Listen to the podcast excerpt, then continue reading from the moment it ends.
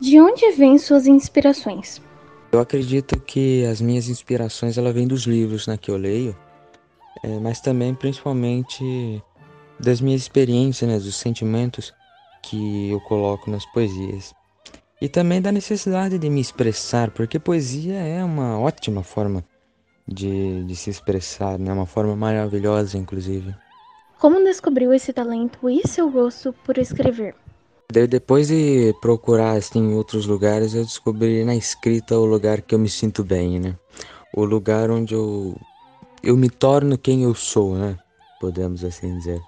Comecei a escrever em 2017, né? Por influência da minha amiga, poetisa, né? Kemely Vanzo, que ela escrevia lá e eu me senti, sei lá, na vontade de escrever também. E foi assim que ela me incentivou.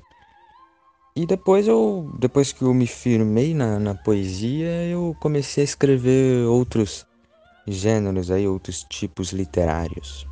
Você tem algum poeta ou algum autor que se sinta inspirado? Minha primeira grande inspiração foi o poeta mineiro Carlos Drummond de Andrade. E a segunda, que eu acredito que seja também a mais forte, é o cantor baiano Raul Seixas. Você tem alguém que te motiva a continuar com os poemas?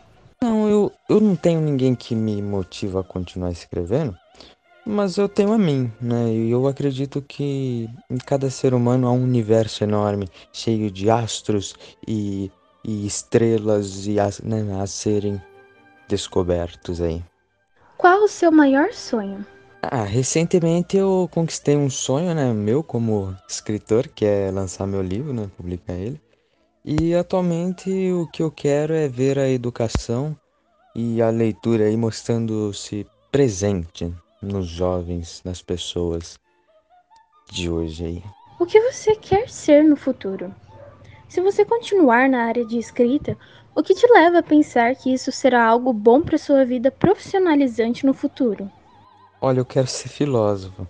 Eu tenho uma amizade pela sabedoria, eu tenho amor pela filosofia. E eu acho fascinante né, a capacidade que a filosofia tem de nos tirar do conformismo, de não nos contentar com o mesmo. Eu poderia assim definir a filosofia.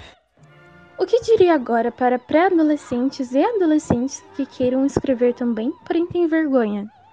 Teria alguma dica ou motivação?